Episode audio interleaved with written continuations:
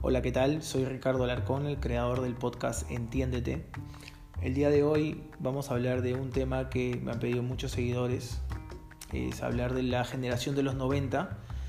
Vamos a abordar diversas temáticas desde la música, los dibujos animados y por qué los 90 fue una época que marcó mucho a nivel mundial. En esta oportunidad me acompaña el periodista Oscar Castro. Un saludo Oscar, ¿cómo estás? ¿Qué tal Ricardo? ¿Cómo estás? Amigos del podcast, ¿qué tal? Eh, sí, los 90 eh, realmente es una década importante porque marca el fin de una generación y el comienzo de, una muy interesante como es la tecnológica, ¿no?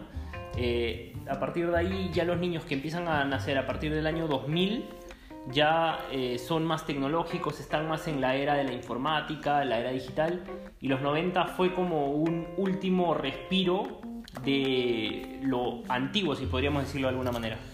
Claro, y sobre todo los 90 también nos marcó mucho a nosotros porque somos de esa generación que nuestra infancia la, vivimos eh, en los 90. Eh, recuerdo mucho eh, los cassettes todavía, escuchábamos la música en los Walkman, este, luego pasamos a los Digman. Sí. Y era, era, era, era interesante. Tenía su magia, ¿no? Tenía su magia salir a la calle con tus audífonos así, Sí. con vincha, me parece que eran los del Walkman. Sí, claro. Y- Y, y cuando tú querías, digamos, aprenderte la letra, una canción, por lo menos en mi caso, era parar, era escuchar eh, la letra, parar, escribir y luego volver a poner play, escribir y no solamente googlear una parte de la palabra y que te salga toda la letra de la canción como es ahora, sino que tenía su magia escuchar un poco, ir escuchando poco a poco la canción y escribiendo lo que ibas escuchando. Así es, yo, recuerdo este, la canción más difícil que tuve que escribir fue la de Tiro de Gracia, ese de Sueños, que era puro rapeo, entonces paraba, escribía, paraba, escribía. Y como tú dices, tenía su magia, tenía eso de que escuchabas una y otra vez la canción, te gustaba tanto que, que la repetías. Y también para grabar los cassettes, pues de la radio, tenías que escuchar y, y ponías ¿no? el cassette y le dabas vuelta con un lapicero para... Tenías que, tenías que estar atento a que pongan en la radio la canción que tú querías Así para poner eh, eh, play, El rec, eh, rec. exacto, el rec, y poder capturar eh, la canción que finalmente querías escuchar una y otra vez. Me acuerdo mucho, ahora que estamos con la música, que ya que hemos empezado, yo tenía mi cassette de Shakira, Ah. pie- pies descalzos, Ajá. este, NSYNC también, con eh, su primer disco No Strings Attached, Backstreet Boys, Spice Girls. Eh, esa era la música que llegaba a Perú, la más comercial, Sí. creo yo, en, Sí. en inglés. Y, y era, y podríamos decir también que fue, eh, digamos, el momento en que la música era más rentable. ¿No? Es. ¿Por qué? Porque todo era original. Tú tenías que comprar todo original. Con, el, con la llegada de la tecnología, con la llegada del año 2000, eh, eso se, la, la piratería empezó a crecer muchísimo y eh, ya ahora es, es casi imposible encontrar un disco, eh, encontrar un cassette, obviamente. Eh, dicen que, por ejemplo, los, cassette- los cassettes tienen mejor audio que, que los, que los discos, los discos de vinilo tienen mejor audio que Mejor los cassettes. calidad, claro que Exacto. sí, claro que sí. pero ahora todo uno lo encuentra digitalmente, ¿no? Se podría decir que los cassettes, eh, los discos en esos fines de los años 90 eh, fueron el último suspiro también para volver a, a mencionar la palabra que decía al comienzo de eh, lo, la magia que era comprar lo original y esperar que tu artista lanzara un disco. Ah, sí, yo me acuerdo ¿no? mucho. Había una magia ahí. Ese- esa, esa, esa magia de esperar que lance la- el disco, por ejemplo, me acuerdo de Eminem, que lo Sí, seguía claro. mucho. Tú estabas ansioso y no existía el internet para poder verlo, tenías que esperar las noticias y acá no llega mucho, en realidad, de la música en inglés. Más eh, me acuerdo de, como te mencionaba, Shakira, Chichi Peralta, Elvis Crespo, que Exacto. nosotros bailamos con esa música. Y como dices, es más rentable. De todas maneras, es mucho más rentable porque la otra vez estuve viendo un eh, video, un documental sobre eh, los NSYNC y cómo, Ujú. cómo cuando empezaron ganan millones y al final su representante los engañó y perdieron. Ahora no, ahora es conciertos, ahí te llenas de, de dinero, ¿no? La- ya los discos quedaron en la historia para los coleccionistas o con personas como nosotros que añoramos ese tipo de, de reliquias, Ujú. vendría a ser ahora, ¿no? No sé si tú tienes en la memoria eh, algún grupo o algo que te marcó en los 90. Eh, no recuerdo mucho que en el Perú se puso de moda eh, con el cambio de siglo también el tema de la tecnocumbia, todo eso, Ah, ¿no? verdad. Es- es- esa, esa Escándalo, camada de escándalo. de, este, la joven sensación, etc. Pero eh, yo quería hablar un poco más de, de lo que significaba un artista en ese entonces. Claro. Hoy con las redes sociales tú eh, puedes conocer el día a día de todos los artistas, puedes conocer, eh, digamos, lo que hacen y, y de alguna manera, como ya todos tenemos el acceso a esa tecnología, eh, podemos de alguna manera humanizar más al ídolo. Sí, en ese momento, sí. cuando, cuando, por ejemplo, no sé, eh, los Backstreet, Backstreet Boys Backstreet Boys. eh, venían al Perú, era como que bajaban del Olimpo. Ah, O sea, sí, era sí, como sí, que claro, recuerdo. eran como dioses. Sin ir muy ¿no? lejos, Armando y Florentino, que se mató la gente. O sea, por- uno, uno, uno los veía más como ídolos, como personas Como semidioses. ina- inalcanzables. Así es. Eh, hoy, hoy eso se ha perdido un poco, ¿no? Sí, aparte ahora con la tecnología, cualquier persona con, con internet te puede grabar una canción, se hace viral y, y se vuelve conocido. En esa época tenías que recurrir a la disquera, que la disquera te produzca. Sí, claro. Y bueno, ese era el, el- el éxito en, en ese momento de, de la industria musical, ¿no? Eh, qué, qué interesante poder analizar esa perspectiva. Yo creo que sería bonito volver a, a esa época, ¿no? Sería bonito porque ahora ya con, con, bueno, con eh, Spotify, con, Sí. con- con iTunes, eh, ya cambió mucho la cosa. Otra cosa que caracterizaba a los 90, eh, o bueno, en esos años y los años anteriores, obviamente, Claro. era el tema eh, y aún un poco el paralelo con los años posteriores. Sí. Era, era un poco el tema de las noticias. Hablabas de las noticias, mencionaste la palabra hace un rato, y, y uno, por ejemplo, en mi caso, yo era muy futbolero y tú también, Sí, claro. cuando éramos más chicos, y eh, los goles de la fecha teníamos que esperar al resumen del domingo en la noche Así es. para verlos o el resumen del lunes muy temprano, si te, si te acostabas temprano el domingo, los veías el lunes muy temprano. Pero eh, no había eso de que si te perdiste el gol eh, no, no, no podías recurrir a nada. Nadie lo tenía, tenías que verlo en la televisión y en la televisión los- no los pasaban sino hasta las 10 de la noche, Sí. 11 de la noche. Eh, si, si había alguna noticia te enterabas eh, mucho tiempo después, eh, no, no había la inmediatez que hay ahora. Sí, yo recuerdo eh, tampoco no pasaban mucho los partidos, los partidos de fútbol. Yo, A veces la Copa Libertadores la escuchaba por radio cuando jugaba Cristal. Este, no soy seguidor de Cristal para el seguidor del podcast. Eh, escuchábamos y era una emoción eh, indescriptible ahora porque te ponías nervioso, no sabías si en verdad qué estaba pasando. Como, como dices, Oscar. eh, al día siguiente, creo que seis y media de la mañana, era el resumen en América. Sí, y sí, te pasaban sí. todos los goles y comentaban rápidamente. Y no, había, y, y no había eso de que te pasaban todas las ligas del mundo, No. que te pasaban todos los deportes, no. No, Eh, era fútbol. ahí, ahí se empezó a abrir y también llegó el cable Llegó al el Perú, cable. llegó Cable Mágico, Sí. eh, llegó, empezamos a conocer Fox Sports, por ejemplo. Sí. eh, la Premier League, exacto, que la Premier- los mexicanos primero y, después ya los argentinos. Sí, y, y bueno, y llegó el cable y otra manera de ver la televisión, ¿no? Porque estamos eh, muy acostumbrados a ver seis o siete canales. Sí, y de repente claro, con el cable claro. ya se abrió a un mundo mucho más amplio. Hablando del cable, justo es una cosa importante, ¿no? Eh, nosotros empezamos al Cartoon Network, Nickelodeon, y justo de eso quería hablar.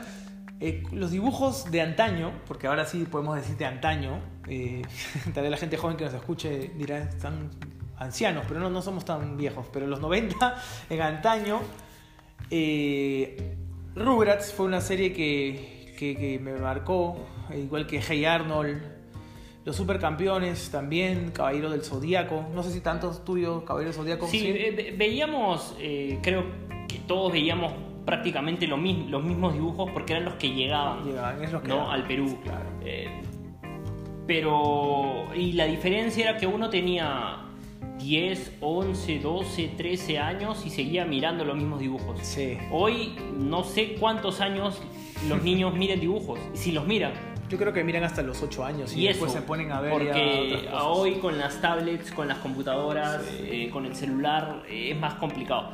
Pero volvamos a los 90 y sí, eran, eran, era, era bonito, ¿no? Eran tardes interminables de ver este, dibujos, dibujos de animados. ver los programas favoritos de, de, de todos nosotros. En Nickelodeon le temes a la oscuridad, Oscuridad, también era- Claro, marcó. Eso me inspiró mucho para escribir mis relatos. Este, de, ahora, ¿no? Ni de, temes a la oscuridad, esos relatos de terror, de suspenso que te mantenían en vilo, igual que escalofríos que dan en Fox Kids. Exacto. Spider-Man, la serie animada, recuerdo también, de ahí empezó mi gusto por los cómics y... Y de ahí era estar mucho en la calle, pasarlo con los amigos, eh, ¿no?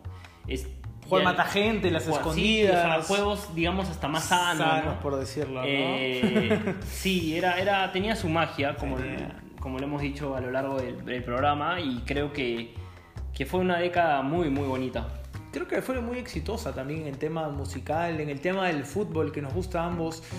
El Mundial de Francia 98 es un mundial que nunca se me va a olvidar. Es el primero que yo recuerdo, por ejemplo. Yo recuerdo la final del 94, era muy niño, pero la recuerdo de Brasil-Italia, los penales. Eh, pero muy poco, solo la final, no recuerdo ningún otro partido. Eh, y el 98 lo recuerdo todo, en Huanchaco, viendo los partidos.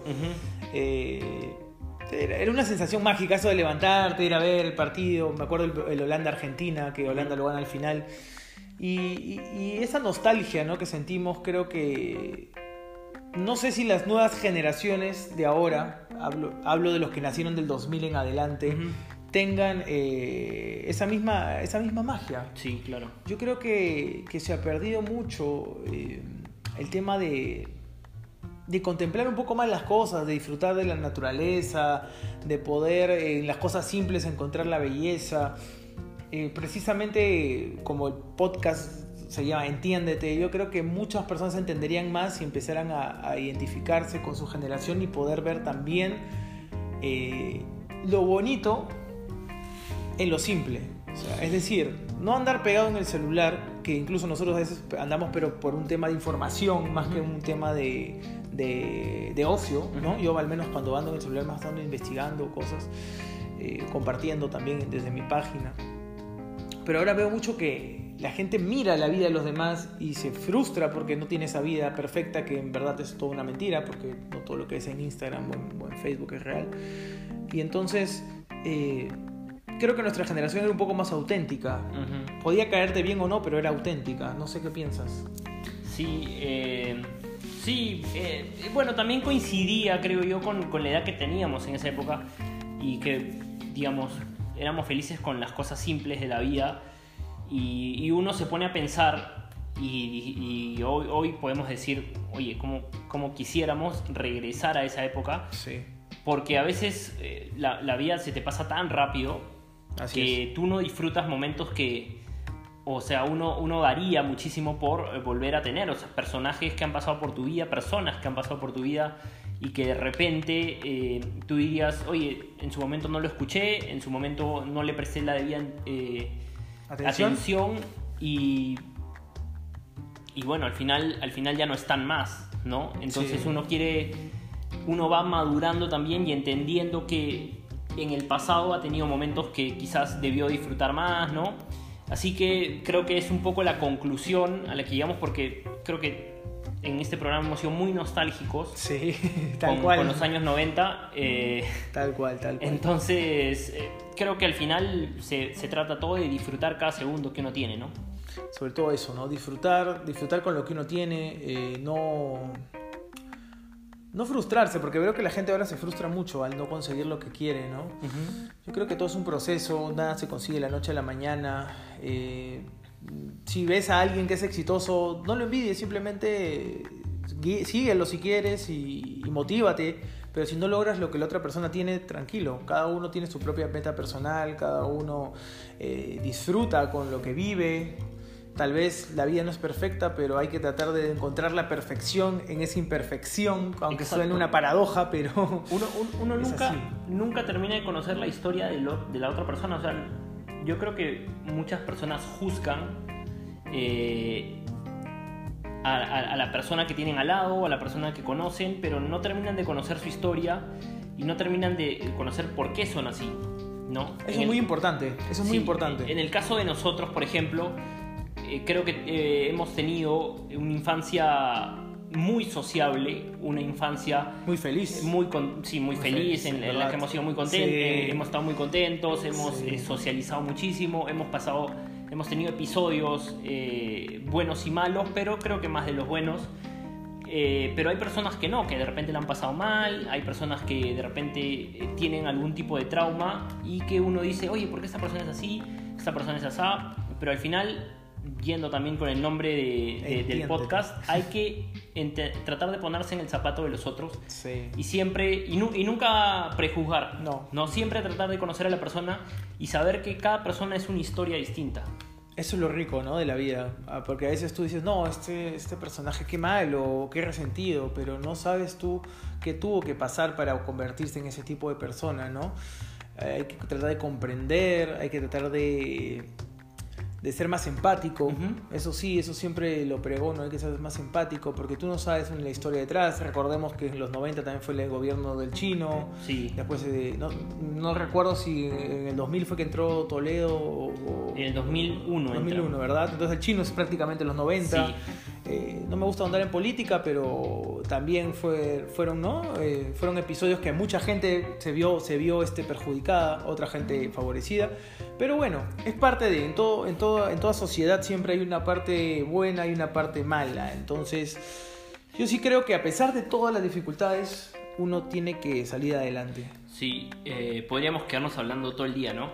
Porque eh, Nos quedan cuatro minutos. sí es nostálgico, a ver, sí es nostálgico el tema de los 90 porque había muchas cosas que hoy ya no existen más. Sí. O habían, o si querías hacer, digamos, algo, eh, necesitabas muchísimas cosas que hoy finalmente están todas en tu celular. Sí. Necesitas de repente una linterna, una radio, una cámara de fotos. Un calendario. un calendario. No hemos hablado de la cámara de fotos y, lo- y los rollos, No las, hemos- las 36 fotos. Cuando te ibas de viaje tenías que sí. elegir las mejores 36 fotos que ibas a tener porque Sí. si no se te acababa Hemos hablado de Blockbuster cuando alquilábamos las películas. sí. Hoy todo se ve en Netflix, pero bueno. Bueno, y otras aplicaciones más como Amazon también. Sí, sí, sí, sí. Y luego de eso, eh, a, partir de ahí, y luego eh, empezamos nosotros a entender otra manera de socializar con la llegada del Internet, ¿no? En los años 2000. Eh, y, un Internet, digamos... Que nos permite ahora hacer el podcast, por ejemplo, que en ese momento hubiera sido impensado. Y un Internet novato, porque nosotros hemos vivido eh, el nacimiento, el crecimiento y el desarrollo del Internet. Así es, así Entonces, un Internet en el cual tú tenías que irte a una cabina, eh, de repente pagabas un sol por 15 minutos o 30 Eh, minutos. Yo me acuerdo, 5 soles la hora estaba.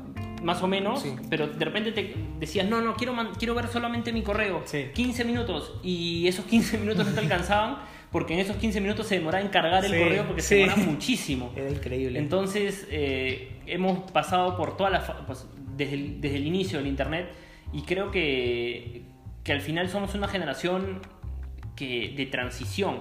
Somos una generación que ha pasado de todo lo análogo a todo, eh, a toda esta era eh, de, la, de la informática digital, de la, de- de la tecnología finalmente.